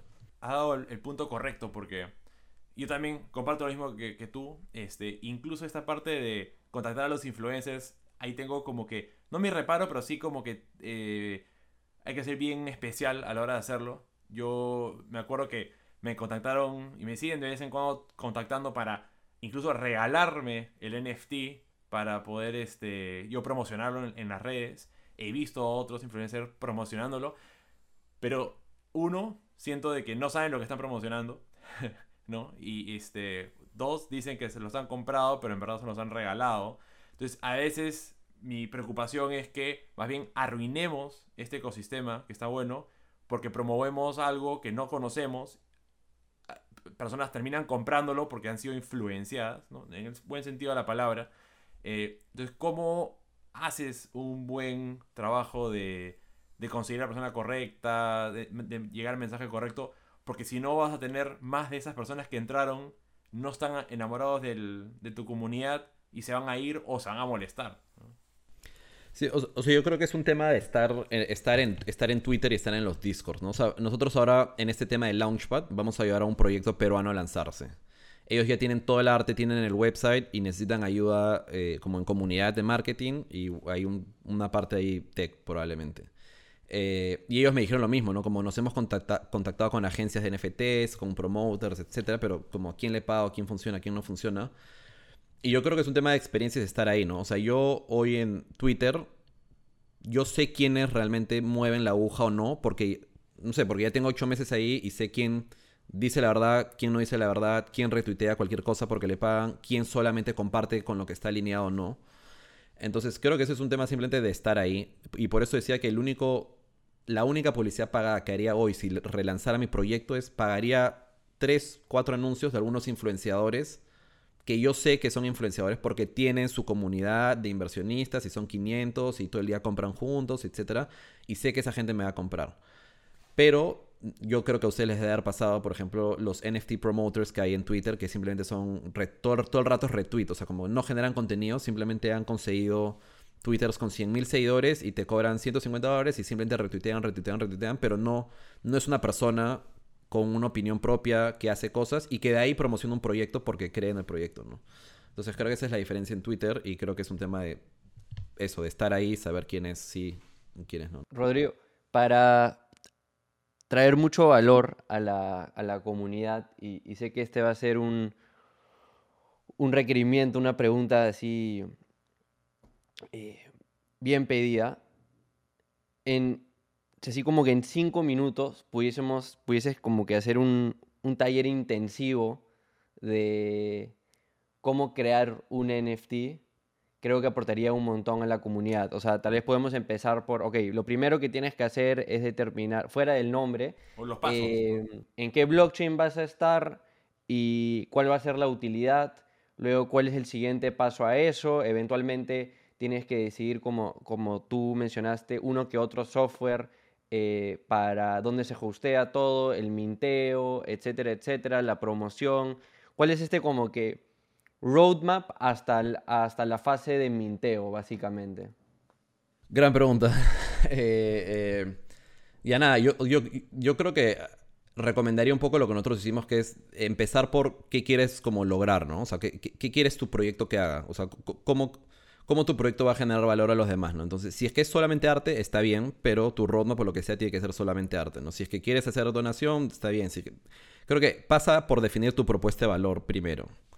Eh, sobre el tema de la red, depende mucho. Eh, yo, recomiendo Solana, eh, pero depende mucho. Cada red tiene sus pros y sus contras. Ethereum simplemente no recomiendo Ethereum porque es mucho más difícil para alguien que no está dentro del mundo de Ethereum. O sea, si en Ethereum no tienes las conexiones, buena suerte, ¿no? Solana podría ser un poco más amigable. Pero sí, es, creo que la propuesta de valor, eh, la cadena, o sea, como la blockchain que vas a utilizar, y después el 90 o 95% del proyecto eh, es el community building, ¿ya? Eh, y antes de entrar a lo del community building, bueno, el equipo obviamente necesita salir en tech si es que lo quieres hacer en tu propia plataforma. Si no, ya hay muchos servicios. O sea, yo, yo con el Launchpad no estamos inventando la pólvora. Y hay otros Launchpads en Ethereum, hay en, en, Solana, etc. Entonces, siempre podrías lanzar sin tech, pero yo creo que igual siempre, pues, alguien que, que entienda o te pueda ayudar eh, eh, está bueno. Eh, y lo otro del community building es, yo le recomiendo a mucha gente, porque yo siempre le digo esto a todos con los que hablo de esto, es como hacer el NFT es la parte más fácil, ¿no? Como ahorita en tres minutos podríamos hacer un NFT si quisiéramos. Convertirlo a un token, ¿no? Como convertirlo a un token.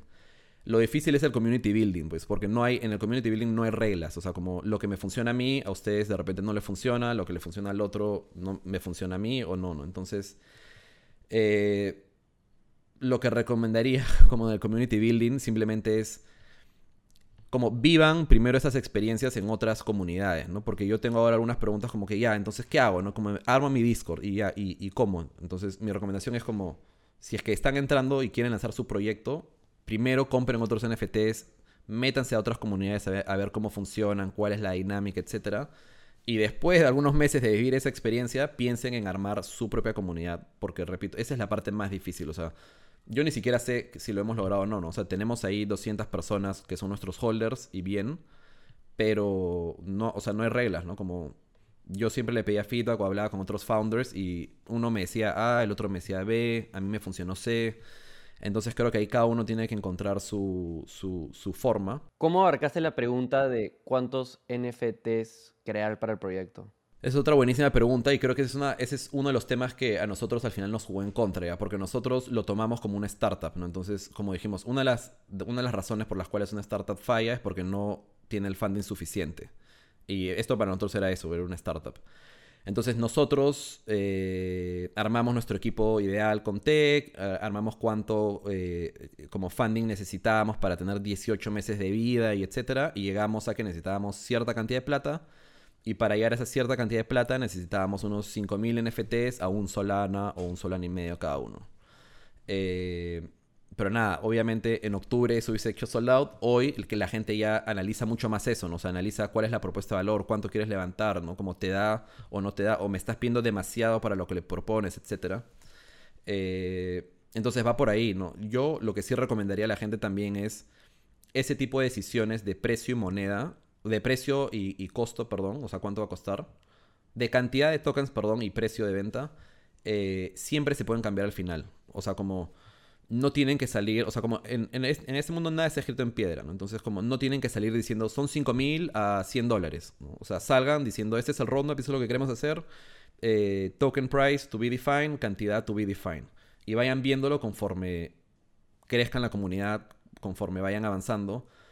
Por lo que, lo que siempre se puede hacer es un gens, un gens, o sea, una colección inicial pequeña de mil, ¿no? Como, como, como tu, eso, como tu, tu, ronda seed y después una segunda, una segunda colección más adelante si es que te está yendo bien y, quieres, necesitas más capital para seguir con el proyecto, etcétera, ¿no? Siempre se puede hacer o eso. diferentes utilidades relacionadas, ¿no? Por ejemplo, el de Gary Vee tiene VFriends, pero luego ha sacado Volume 2 que tiene más y está planificando creo que un Volume 3 que él, le encantaría tener un, proyecto que tenga tal vez un millón de, de NFTs baratísimos simplemente para meter a la gente al ecosistema de BeFriends. o sea, 100%. Hay solo dos cosas. Por ejemplo, los de GOTS, que son uno de los, más exitosos en Solana, ellos son una colección de 10.000 que ahora valen como 30k, ¿no? Y ellos siempre dicen que ellos quieren ser ese puente con Ethereum y, y, con hacer crecer a la comunidad. Entonces lo que van a hacer es, van a lanzar una, una nueva colección de 20.000 que algunos dicen que quieren levantar un montón de dinero. Yo creo que sí, obvio, quieren levantar dinero para seguir trabajando, pero en verdad sí, sí creo que su misión también es expandir la comunidad. O sea, hoy somos 10.000, 5.000 holders, queremos ser más. Y nosotros, por ejemplo, hoy son 659 NFTs, tenemos 200 holders. Entonces, con 200 personas también es muy difícil armar una comunidad activa, eh, que esté interactuando todo el tiempo, poder generar bulla con 200 personas. Entonces sí tenemos como nuestro roadmap ya en tres meses, eh, lanzar como una Gen 2 para expandir comunidad. Obviamente lo de los fondos siempre va a ser también razón, pero al final sin comunidad no hay proyecto, ¿no? O sea, si es que entras a un Discord, no hay gente hablando, pues te vas, ¿no? O sea, ni, siquiera, ni siquiera te vas a quedar, Entonces sí es importante al final tener una buena cantidad de personas ahí. Pero eso es lo que digo, ¿no? No lo tienes que definir al inicio, defínelo cercano al mint todo puede cambiar con tal que le digas a tu comunidad la razón. O sea, ¿no? Como, con tal que seas honesto y, tengas una buena razón del cambio, yo creo que la comunidad suele tomarlo bien. Por el lado tequi, ¿qué, herramientas usaron? O sea, ¿qué productos SaaS eh, los ayudaron a abarcar todo este proceso fácilmente sin tener que inventar la rueda ustedes en cada paso? O sea, esta, parte del Mint eh, utiliza contratos inteligentes, ¿no? Entonces, eh, no sé si vieron, por ejemplo, esa noticia en Solana que un equipo se equivocó con el contrato inteligente y todos los fondos del Mint se quedaron bloqueados para siempre. Eh, en Ethereum pasa eso mucho, ¿no? Que cada, cada equipo hace su propio contrato. En Solana hay un estándar que es Metaplex, que ya es un contrato que te permite hacer toda esta parte inicial del minteo de una manera tradicional. Entonces, nosotros utilizamos ese contrato, eh, modificamos ciertas cosas para lo que nosotros queríamos hacer y no es muy complicado ya el minteo después. Lo que hoy sí queremos crear es que nuestro equipo tenga las capacidades de crear contratos, ¿no? Porque hoy nos hemos regido el estándar para el minteo, pero es obviamente ideal tener a alguien que pueda, pues, desarrollarte un contrato como quieras, ¿no? Porque ahora nosotros para este Gen 2 que estamos pensando, tenemos muchas iniciativas como de gamificación, ¿no? Como hacer el staking, generar tus moneditas, cuando tengas cierta cantidad de moneditas puedes evolucionar a tu Wari en otra, en otra colección y cosas de ese estilo. Pero claro, el estándar de Metaplex no te permite hacer nada de eso, ¿no? Entonces ahí sí estamos como aprendiendo a, a cómo generar como nuestro propio contrato. Pero eso. Y en el contrato, ¿cuál es el revenue model para ustedes? ¿Ustedes ganan eh, algún determinado porcentaje por cada venta en el, en el mercado secundario? Sí, 5% eh, va para nosotros. Eh, He escuchado que, el estándar es eso, ¿no? El estándar es como que entre 3 y 7. Sí, yo creo que ahora los proyectos lo están llevando un poquito más arriba. No, para mí era 5 y por eso fuimos en 5. Pero ahora cada vez estoy viendo que más se van hacia 7. y lo cual no lo veo mal, porque al final el proyecto se tiene que generar para seguir viviendo. Entonces, eh, obviamente hay proyectos que tienen otras fuentes de ingresos, pero el mercado secundario siempre va a ser igual una, una buena fuente, ¿no? Entonces, 7% no lo veo mal. En el tema de las generaciones que estás hablando, o sea, ¿cuál es el beneficio que... estás diferenciando ciertos beneficios para generación 1, generación 2, generación 3, eh, o es solamente una estrategia para poder ir levantando capital en etapas? No, no, tienes que de todas maneras darle una utilidad. O sea, nosotros ahora lo que queremos hacer es, estamos desarrollando toda esta gamificación para llegar al Gen 2, pero tenemos que ver utilidades para ese Gen 2, porque si no igual la gente no lo va a comprar porque ¿para qué lo compro? ¿no? Pero lo que estamos definiendo ahorita es justamente ese plan que en tres meses queremos una generación 2 y estamos desarrollando todo el, el lore de los Waris, ¿no? Estamos como hemos creado la moneda, nuestra monedita, que es una monedita de utilidad, no, no va a tener liquidity pool. Eh, estamos armando staking, entonces tú vas a poder mandar a tu Wari a un templo a que sea adorado en vez de hacer staking. Entonces, mientras más tiempo es adorado, como más monedita genera. Y con esas moneditas queremos que resuelva como un misterio. Y si resuelve el misterio, puedes acceder a un NFT gratis de la Gentoo, una cosa Estamos ahí generando esa dinámica, pero a la gente le gusta eso al final. O sea, hay muchos proyectos que solo con ese tipo de dinámicas ya son exitosos, ¿no? Porque tienes una comunidad ahí que está como... que la gente de, la primera generación tenga acceso también a obtener la segunda generación sin tener que pagar el, precio completo o tener una, entrada más económica. Sí, hoy todo es muy. hoy, todo, hoy todo es en brainstorming, pero la idea es dárselas gratis porque han sido los que han estado ahí con nosotros, ¿no? Claro, o sea, ahí tienes otros caminos, ¿no? O sea, sí, e, eso un poco lo hemos visto de Proof Collective, que a la hora que lanzan Moonbirds les dan a los que ya eran dueños de Proof Collective un par de, Moonbirds gratuitos, ¿no? Eh, otros proyectos que he visto es lo que te permiten es la primera, eh, haces esquemas, eh, tu primera generación, ¿no? O sea, por quemas tres NFTs para poder comprar de la segunda generación, que obviamente tiene mucho más, o sea, le ponen un precio inicial mucho mayor entonces te da un, un incentivo de haber comprado temprano. Entonces hay creo que ese tipo de dinámicas que se están dando. Sí, eso, eso estamos ahorita brainstormeando, pero la idea nuestra es esa, ¿no? Es que, puedas mandar a tu Wari a ser adorado, que te genere estas moneditas y que de ahí necesites, no sé, como 100 días de, de, hacer staking para poder acceder a comprar el otro gratis con esas moneditas, ¿no? Algo así. Pero sí, o sea, hay proyectos que el otro día no he comprado todavía este proyecto. Bueno, compré, lo paper handié, ahora han subido un montón. Eh, pero lo que están haciendo ellos es, es, como, si descifras una cosa con sus monedas, puedes mandar a tu NFT a hacer un retiro de ayahuasca, por ejemplo. Y si le va bien en el retiro de ayahuasca, como que te empieza a generar más moneditas, una cosa así. Pero a la gente le gusta, ¿no? O sea, a la gente le gusta esas dinámicas de eso, como lúdicas. Y entonces, aquí, ¿qué tipo de capacidades técnicas vas a necesitar para poder sacar adelante? Eh, eh, o más bien, para esta primera generación, cuáles fueron las capacidades técnicas que, ustedes necesitaban y para lo que se viene, qué es lo que vas a necesitar. O sea, nosotros en el, desde el lado tech, para, en el equipo inicial teníamos a nuestro tech lead, que era un backend tradicional de Web 2, y eh, teníamos un como advisor eh, eh, que había trabajado en temas de blockchain como por muchos años. nuestro tech lead, nosotros nos demoramos un poco porque él como aprendió, ¿no? O sea, como no sabía nada de este mundo y fue aprendiendo de cómo funcionaban los contratos en Meta. Aprendió un poquito de Rust, que es el contrato de Solana, cómo funciona el contrato y lo sacamos, o sea, como digo. Utilizando este estándar de Metaplex es sencillo, ¿no? El día que nosotros queramos desarrollar nuestro contrato de cero, bueno, nuestro tech lead va a tener que seguir aprendiendo. Pero hoy, el, el lunes, bueno, tenemos un diseñador UX eh, UI part-time, tenemos un frontend que ha entrado part-time y el lunes entran dos juniors también, un front y un back part-time para desarrollar la plataforma. ¿no? Y, y, digamos, no hay una plataforma ya existente en el cual yo puedo crear mis propias colecciones de NFT, o sea, como un, una especie de no-code para esto. Nosotros en dos meses. Bueno, ahora son ustedes, ¿no? Claro. Pero ustedes no han querido arrancar haciéndolo para poder volverse. ¿O, o, o cuál fue el, un poco la razón? No, no, no. O sea, simplemente era. Eh, al inicio solucionamos las necesidades tech de nuestro lanzamiento. Y apenas lanzamos, empezamos a trabajar en la plataforma, ¿no? Los fondos van básicamente a contratar al equipo y pagarle al equipo tech para desarrollar. Pero en Solana hay un par de launchpads que ya existen. Eh, y en Ethereum hay otras páginas que también existen claro, que permiten no code para hacer DAOs, ¿no? Hay plataformas que te permiten crear DAOs y emitir los tokens y gestionar tus comunidades, pero no había investigado lo su suficiente como para ver si NFT tenía su, su equivalente. Pues. No, hay, hay. Y, y, en algunas semanas opportunities. Buenazo.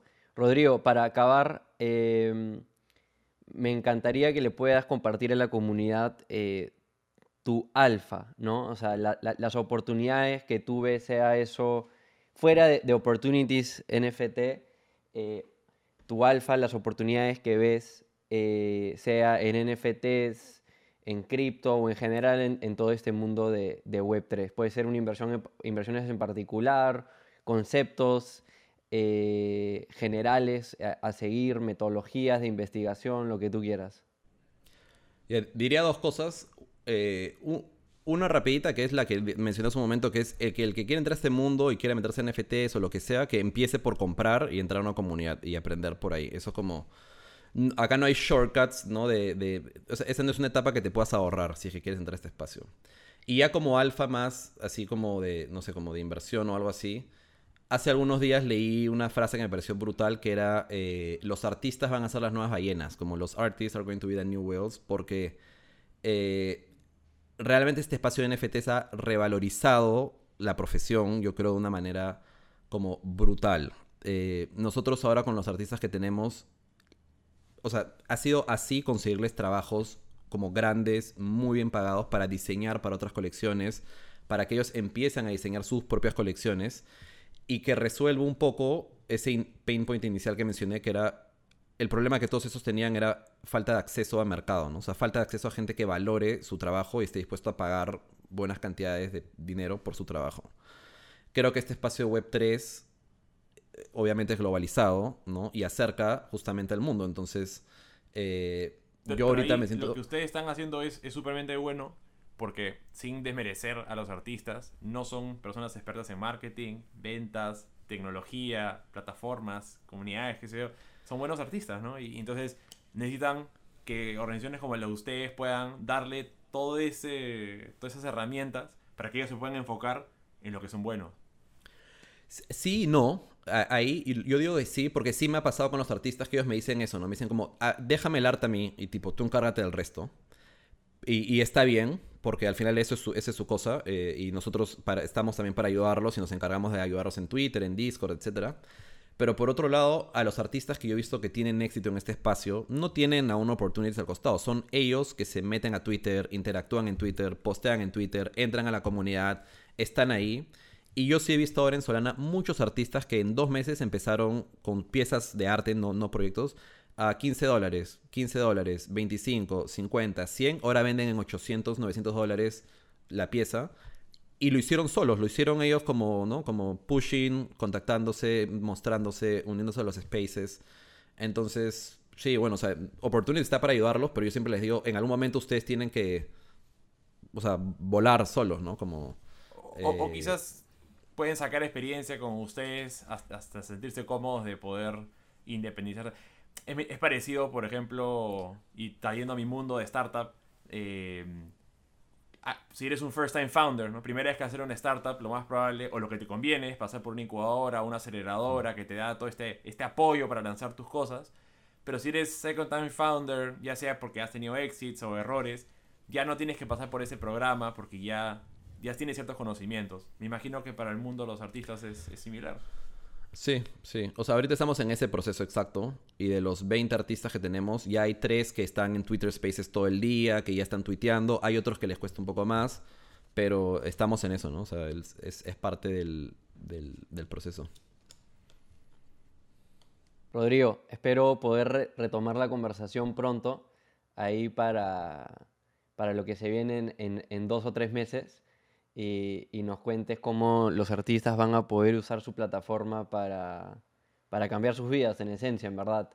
Eh, como también para que otras personas puedan, no solo artistas, también crear proyectos que, que espero traigan mucha utilidad. Espero que de, de aquí a entonces, en verdad, escuchen estas recomendaciones que han sido geniales. Definitivamente a mí, a Jaime, eh, nos van a servir para, para algunas cosas que estamos por ahí planificando. Y, y por lo bajo también te vamos a estar contactando, porque estoy seguro que vamos a tener mil dudas también en el, en el proceso. Ahí Rodrigo piensa que esto era eh, una entrevista para, para compartirlo Claro, en el podcast. No, esto ha sido todo para levantar información. Sa- sacando sacando los, los secretos. Todo No, el alfa, todo el eh, alfa. O sea, yo siempre estoy igual 100%, a- 100 abierto a, a- un poco compartir. O sea, al final, yo, mientras más proyectos creo Web3, per- la comunidad peruanos. Web3 es mucho de, de construir públicamente, compartir. Sí, y, y lo digo porque a mí me pasó. O sea, cuando yo me acerqué a gente, me respondieron sin saber, o sea, no sé, gringos, europeos, que no me conocían por nada. Siempre el 90% fueron como muy amables y abiertos a ayudarme y a apoyarme. Entonces creo que es parte de esto. Y bueno, nada, obviamente, gracias por el espacio. Ha estado, ha estado monstruo compartir un poco la experiencia de estos meses. eh, y nada, pues ahí los espero en el Discord de Eso. Opportunities Ajá. con Buenísimo. su Wari. Su- se llaman Waris los Voy a personajes. comprar mi Wari, voy a comprar mi Wari. Vamos hablando, Rodrigo. Cuídate. Gracias. Dale, Chao. que estén bien. Nos vemos.